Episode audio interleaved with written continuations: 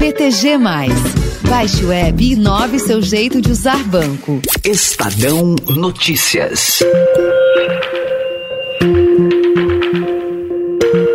A semana da CPI da Covid para o governo federal pode ser definida como desastrosa. Após os depoimentos do presidente da Anvisa, Antônio Barra Torres, do ex-secretário de comunicação Fábio Weingarten e do gerente-geral da Pfizer para a América Latina, Carlos Murilo. O representante do laboratório confirmou que a gestão Bolsonaro não respondeu entre agosto e setembro do ano passado ofertas de contratos que previam um milhão e meio de doses da vacina ainda em 2020. Passados esses 15 dias, o governo do Brasil não rejeitou mas tampouco aceitou a oferta. É, não teve resposta. Não, não tivemos resposta positiva Muito nem negativa obrigado. sobre nem essa negativa. oferta. Não teve resposta. Muito obrigado.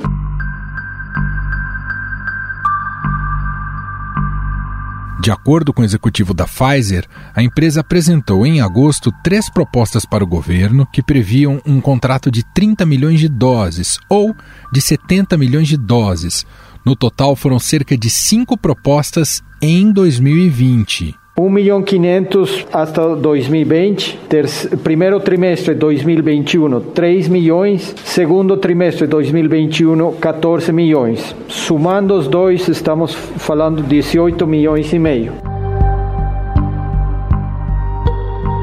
No mais tenso depoimento até agora na CPI da Covid, o ex-secretário de comunicação do governo federal, Fábio Weingarten, havia confirmado na quarta-feira que o Brasil demorou dois meses para responder uma comunicação da Pfizer. Nesse exato momento em que o presidente da Pfizer me ligou, eu subi para o gabinete do presidente. Eu peguei autorização com o ajudante, com o ajudante de ordens. Eu falei, presidente, estou com o presidente da Pfizer na linha. Ele despachava com o ministro Paulo Guedes nesse momento. Ministro Paulo Paulo Guedes fala, abre aspas, é esse o caminho, é esse o caminho, o caminho são as vacinas. O Brasil acabou fechando o contrato com a Pfizer só no dia 19 de março. A vacina do laboratório é a única com registro definitivo aprovado pela Anvisa. Presidente Jair Bolsonaro alegou à época que as condições de contratos impostas pela Pfizer atrasaram o acordo com a empresa. Lá na Pfizer, está bem claro lá no contrato, nós não nos responsabilizamos por qualquer efeito colateral. Se você virar o, virar o jacaré, é problema de você, pô. Se nascer barba em alguma mulher aí, ou algum homem começar a falar fino, eles não tem nada a ver com isso. No entanto, o gerente-geral da Pfizer para a América Latina, Carlos Murilo, disse discordar do posicionamento, já que o laboratório exigiu a todos os países as mesmas condições que ofereceu ao Brasil. Nas condições que a Pfizer procurou para o Brasil, são exatamente as mesmas condições que a Pfizer negociou e assinou neste momento já com mais de 110 países no mundo. Eu não estou de acordo com essa categorização dessas condições leoninas. O gerente-geral da Pfizer confirmou ainda que o vereador Carlos Bolsonaro, que não tem cargo no governo federal, participou de uma reunião sobre a compra de vacinas. Minutos depois, entra na sala de reunião Felipe Garcia Martins, Carlos Bolsonaro. Ah, muito obrigado. Muito Fábio obrigado. explicou a Felipe Garcia Martins e a Carlos Bolsonaro os esclarecimentos prestados pela Pfizer até então na reunião. Enquanto ocorria o depoimento do executivo da Pfizer, o presidente Jair Bolsonaro atacava a CPI durante inaugurações de obras em Alagoas. Se Jesus teve um traidor, temos um vagabundo inquirindo pessoas de bem em nosso país. É um crime o que vem acontecendo com essa CPI. A fala do presidente foi prontamente respondida pelo relator da CPI da Covid, Renan Calheiros. Nós estamos aqui em respeito a essas vítimas. A essas vítimas. E a resposta que nós poderemos dar da melhor forma é com o aprofundamento dessa investigação. Mas a temperatura subiu mesmo na quarta-feira, durante o depoimento do ex-secretário de comunicação Fábio Weingarten. O ex-assessor recuou das declarações publicadas pela revista Veja.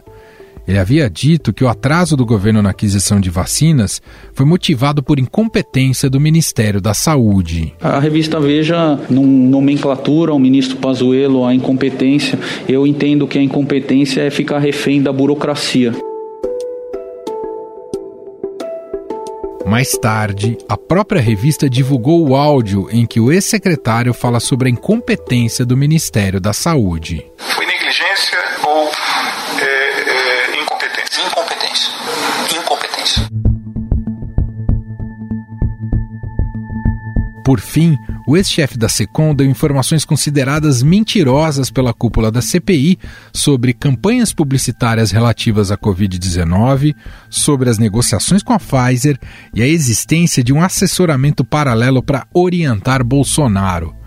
Por causa dessas declarações, o relator da CPI, o senador Renan Calheiros, pediu a prisão de Fábio Weingarten. Se ele mentiu à revista Veja, e a esta comissão, eu vou requerer a Vossa Excelência, na forma da legislação processual, a prisão do depoente.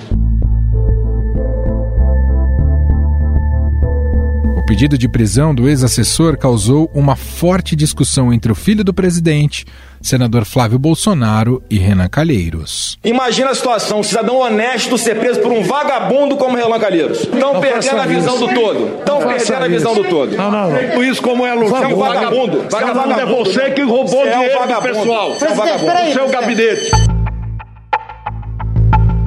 No entanto, o presidente da CPI, o senador Omar Aziz, se disse contrário ao pedido de prisão. Eu sou um democrata.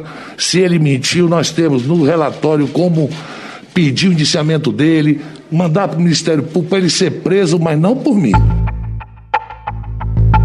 Para analisar mais essa segunda semana da CPI da Covid, nós convidamos os repórteres do Estadão, Adriana Ferraz, diretamente de São Paulo, e Lauriberto Pompeu, que está em Brasília.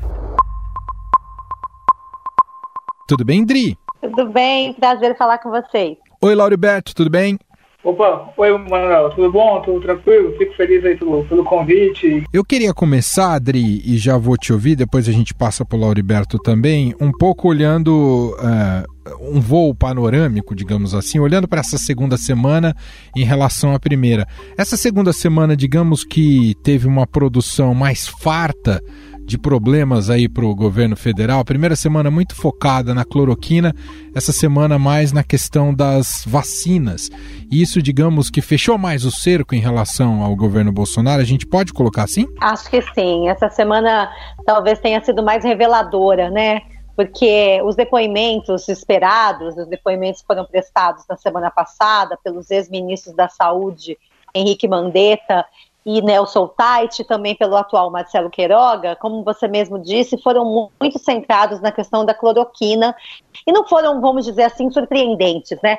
A não ser uma fala e outra, principalmente do Mandetta, quando ele diz que o governo tem um aconselhamento paralelo durante a pandemia e também quando ele disse que havia uma possibilidade de se mudar a bula da cloroquina por meio de um decreto presidencial que não foi para frente, ainda bem, né? É, não, não, houve tantas revelações. Eu acho que nessa semana a gente começou com o depoimento do Antônio Barra Torres, que é o presidente da Anvisa. Foi um depoimento super técnico e, e até todo mundo ficou falando assim: nossa, ele foi sincerão, né? Uhum. Ele falou coisas que não se imaginava que ele iria falar, já que ele é do governo. Mas mesmo como ele diz, aliás, ele não é do governo, a agência é de Estado, né? Uma agência reguladora de Estado. Então ele falou que o Bolsonaro vai contra as regras da Anvisa, ao aglomerar, a não usar máscara, ao incentivar o tratamento precoce. Falou isso ali na frente de todo mundo. É, sou contra qualquer tipo de aglomeração. Depois veio o Fábio Van Garten, então ontem, que elevou o tom da CPI, é, muitas distorções, muitos vai e vens no depoimento dele, chegou a esse pedido de prisão pelo relator Renan Calheiros, que acho que foi o ápice aí da CPI por enquanto, né, esse pedido de prisão logo na segunda semana, ou então nesse terceiro depoimento da segunda semana, que foi o depoimento prestado pelo Carlos Murilo, que foi presidente da Pfizer no Brasil, revelou aí para a gente coisas que a gente já imaginava, mas ele deu uma sequência cronológica que, olha, de doer, né? A gente poderia ter tido a vacina realmente no fim do ano passado, o governo brasileiro não aceitou nove propostas da Pfizer de oferta de vacinas. Lauriberto, o governo já estava com dificuldades para conseguir ser defendido né, na, pela própria formação dessa CPI da Covid. Digamos que essa semana a coisa escancarou um pouco mais e, e, e, com muitas provas ali colocadas que podem complicar o governo lá no relatório final, certo, Lauriberto? Certo, certo, é verdade. Todos os depoimentos assim, preocupantes para a defesa do governo. A gente vê que o, o governo fez um ajuste, trocar a roda com, com o carro andando, é, trocou um suplente da CPI para o senador Zequinha Marinho saiu e no lugar dele entrou o líder Fernando Bezerra, que é um senador mais experiente, mas enfim. Ele tem participado ativamente da CPI, rebatido, brigado com o relator, com o Renan Calheiros. Ele, ele e o, o, o Ciro Nogueira, a gente vê aí que são esses aliados do governo mais experientes que têm tentado a sua defesa. Mas mesmo assim não tem adiantado, porque por conta do que os depoentes sem falar de prova, por mais que não, não tenha sido nenhum fato nenhuma novidade do que o, o dirigente da Pfizer tenha falado, mas ele, enfim, deu como a Adriana falou, deu vários dados, mostrou que o governo recusou várias doses de vacinas que podiam ter sido aplicadas no final do ano passado. Enfim, e, e desses, diante desses fatos fica difícil o governo ter uma linha de defesa. Como eu falei com o Renan hoje mais cedo, hum. ele disse que a linha do, de defesa do, do, governo, na verdade, tem sido o ataque, enfim, tentado que o governo tem tentado atacar o relator, atacar o filho do relator, que o governador de Lagoas, ou Bolsonaro, os filhos dele lembram os inquéritos no STF que o, o senador Renan é, tem aberto contra ele, enfim, é um senador muito investigado pela Lava Jato. Na, na, conversa com, com o Renan, ele também falou, eu perguntei sobre a casa da Pfizer, e ele disse que era uma coisa que já era conhecida, né? Apesar de, do documento não estar tá está público. Mas a carta da Pfizer, não, todo mundo já sabia que tinha, rapaz. Mas ele minimizou os documentos, disse que já era conhecido e, enfim, numerou um monte de mentira, de contradição, disse que desfez toda a entrevista que ele tinha dado para a revista Veja, né? Mentira, fez a entrevista na Veja, a Veja teve que publicar os áudios, mentiu sobre a propaganda. É, tem sido essa a defesa do governo, né? Meio caótica e meio ah, do vai que cola.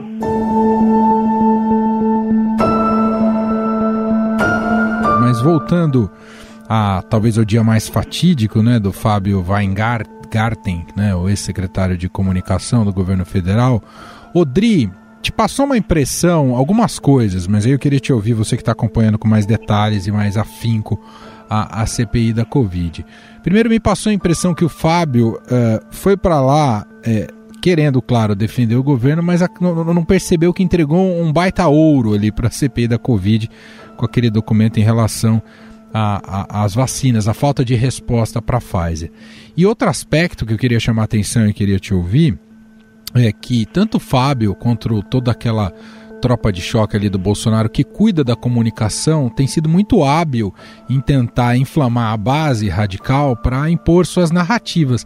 Mas quando é colocada à prova, né, num ambiente como o da CPI da Covid, percebe que eles ficam pequenininhos, né? Não te passou essa sensação?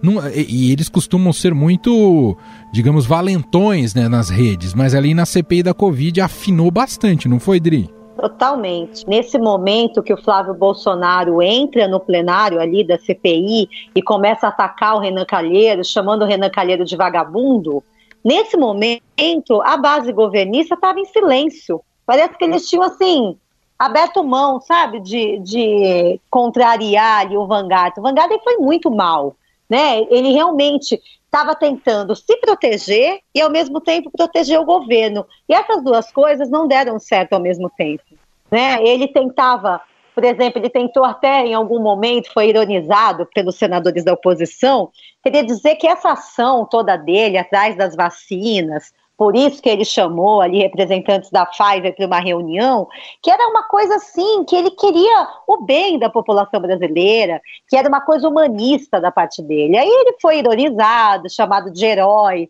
pelos senadores aí da oposição. E não deu certo realmente. Ele foi questionado diversas vezes. Acho que no depoimento do Fábio Van Garten, foi o melhor momento do Renan Calheiros, ele cresceu ali para cima dele, é, ele fez um, um, questionamento muito bom, perguntava em cima do que ele ainda estava falando, para deixar o Fábio Van Garten nervoso. Depois, outros senadores foram muito bem, por exemplo, o senador é, Rogério, do PT, Rogério Carvalho, né, Lauriberto? Agora eu perdi, eu acho que é Rogério Carvalho, do PT Isso. Isso. Isso. Ele, ele, ele desmentiu ali o Fábio Van na frente de todo mundo, de uma forma que não dava nem para disfarçar ou para falar alguma outra coisa, porque o Fábio Van ele disse que ele não tinha nada a ver com aquela campanha, que todo mundo lembra, né, o Brasil não pode parar. Uma campanha logo no comecinho, da pandemia, em março de 2020, que o governo se colocava ali logo no início, totalmente contra o isolamento social. E aí ele disse assim: olha, em março eu peguei Covid, eu fiquei 26 dias afastado, então não tenho nada a ver com isso, eu não aprovei. Como se ele não soubesse o que acontecesse na pasta dele. Né? Aí o que aconteceu? Esse senador veio e achou um post nas redes sociais de março de 2020 do Fábio Van ao lado de quem? Do outro filho, Eduardo Bolsonaro, dizendo simplesmente assim: Olha, gente, eu peguei Covid, mas tô ótimo. E tô aqui trabalhando normalmente. Isso não é campanha de prevenção da Covid, isso é o estímulo para que as pessoas se largassem à própria sorte. Então, quer dizer, foi desmoralizado ali na frente de todo mundo. Então, Emanuel, eu acho que é, essa tropa de choque que a gente chama do governo precisa treinar mais para a semana que vem. Eu vou fazer uma pausa aqui de 15 segundos, vou continuar com a Adriana Ferraz, vou continuar com Lauri, Lauriberto Pompeu, diretamente de Brasília, analisando essa semana da CPI da Covid. Na sequência, o Lauriberto vai me falar um pouco mais do episódio da, do pedido, do quase pedido de prisão ali do Fábio Van Garten.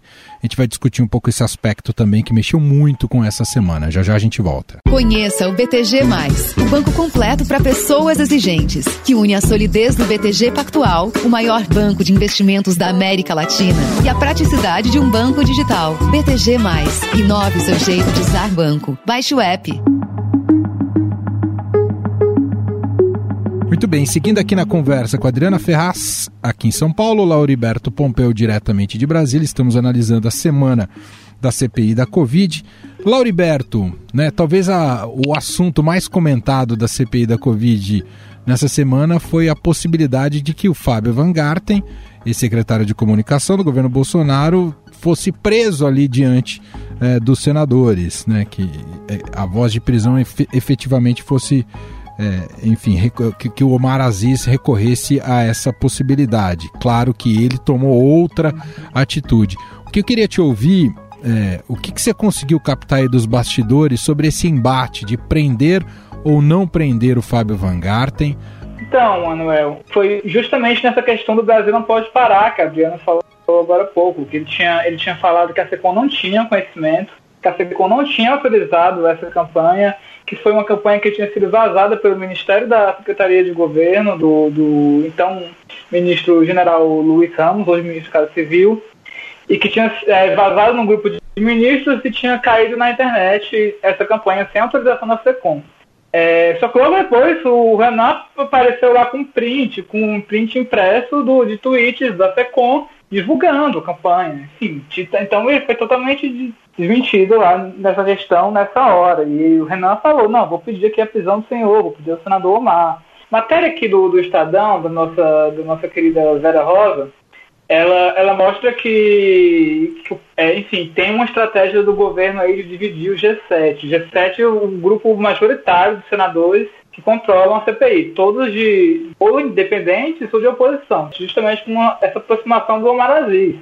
É, vamos ver se vai dar certo. Nesse caso, o senador ele apresentou uma divergência com, com o Renan. Realmente não teve uma coisa e com o senador Rudolph também. Eu perguntei para o advogado do, do Fábio Van Garten hoje, mais cedo, sobre o que ele achou da que ele achou do comportamento do senador Omar de não ter aceitado o pedido, encaminhado o pedido de prisão dele. Ele elogiou Daniel Bialski, que é advogado do Fábio Garten, ele elogiou, disse, ó, abre aspas, o presidente foi lúcido e ponderado ao reconhecer a impropriedade da prisão pretendida, sem base empírica e sádica. Aliás, durante o depoimento, ele mesmo reconheceu que havia sido induzido pela manchete da revista, reconhecendo que Fábio reproduziu ali o mesmo que havia relatado à revista. Mesmo com essa negativa da prisão, para, acho que meio para ficar bem com, com Renan, com Randolph, o senador Omar deu assim, um duro, uma dura reprimenda na Vanguarda. Muito bem. Encaminhando aqui para nossa parte final aqui da nossa análise da, do, dos, dos andamentos da CPI da Covid,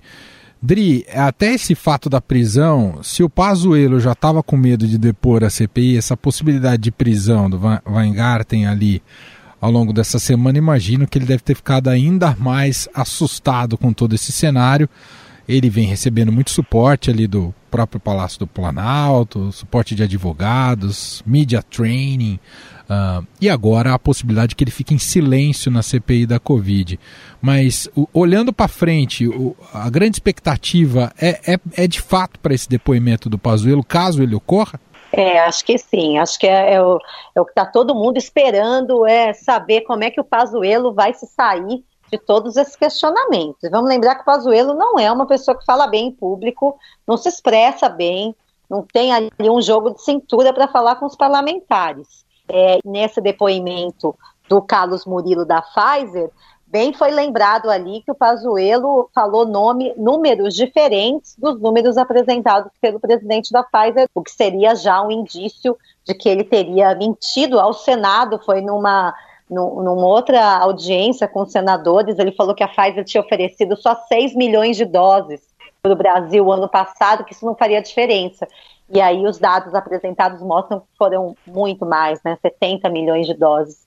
Enfim, mas eu acho que ele realmente, é, a grande expectativa em torno do Pazuello, por esses motivos todos, por ele ter alegado é, que poderia estar com Covid, depois o Estadão flagrou ele recebendo é, o ministro, né, no período de isolamento, mas tem outro nome aí, Emanuel, que é muito importante e que é o próximo a ser ouvido pela CPI, que é de Ernesto Araújo, o nosso ex-chanceler, e vai ser num time péssimo para ele, vamos combinar, ele vai na sessão da CPI na próxima terça-feira, bem neste momento em que estamos, precisamos do, estamos precisando dos insumos da China para produzir vacinas no Brasil.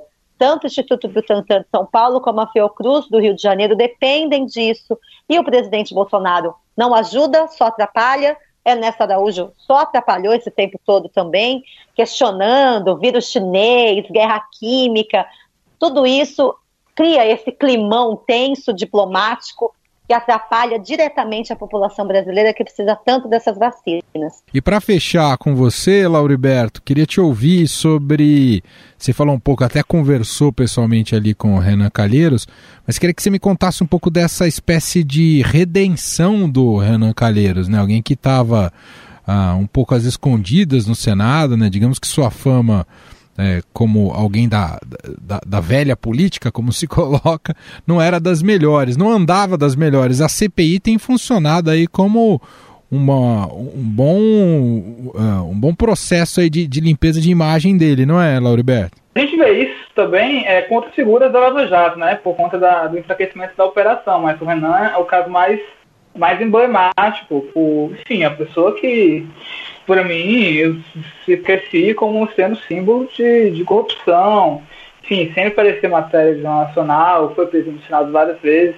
E agora, assim, tá voltando, tá voltando com, com tudo, né? Tá sendo relator de um CPI, CPI importante, tá, tá mostrando, apontando contradições pro, do governo e tá, assim, tentando aparecer em contraste com, com o governo Bolsonaro na pandemia, né? Apesar de ser crítico do governo, ele tem, um, ele tem uma certa, uma certa ligação com o ministro Paulo Guedes tentou fazer uma aproximação do ministro Paulo Guedes com, com então presidente da Câmara, Rodrigo Maia, no final do ano passado, mas ele não aparecia. E agora, é, agora nesse ano, ele, ele virou líder da, da maioria, né, que são os partidos que representam a maioria do Senado, do bloco, mas ele tem voltado a assumir um, um protagonismo que antes era impensável ele ter por conta do caso da, da JBS. A mesma coisa com o Renan. Inúmeros processos da já que ele fala que são injustos, né, que, já, que alguns já foram, foram arquivados, mas enfim, ele tem esses questionamentos na justiça e tá, tá conseguindo realmente fazer um, é, uma coisa que ele não imaginava há poucos tempos atrás, há poucos meses atrás, né? Tipo, o Renan Calheiros é,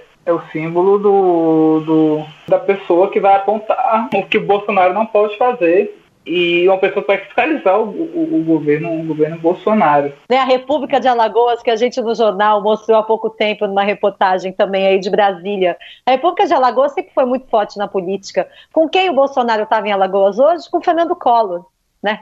Ao ladinho ali do Fernando Collor, sem máscara, os dois. E do outro lado, Arthur Lira, Arthur Lira. também ali presidente da Câmara. Então não é só o Renan, né, gente? Estava ali Bolsonaro cercado de Arthur Lira e Fernando Collor. A República é, e... de Alagoas voltou com tudo. É, e para inaugurar um viaduto que já foi inaugurado, né, pelo governador lá, Renan Filho, que é filho do, do Renan.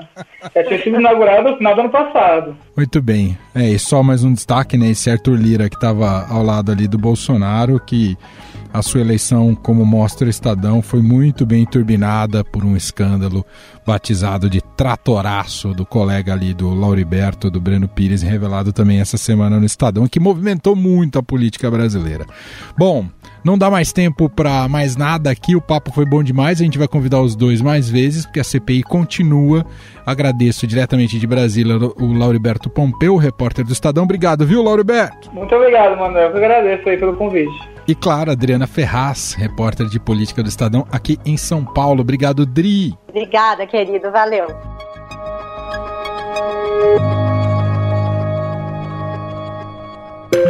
Estadão Notícias.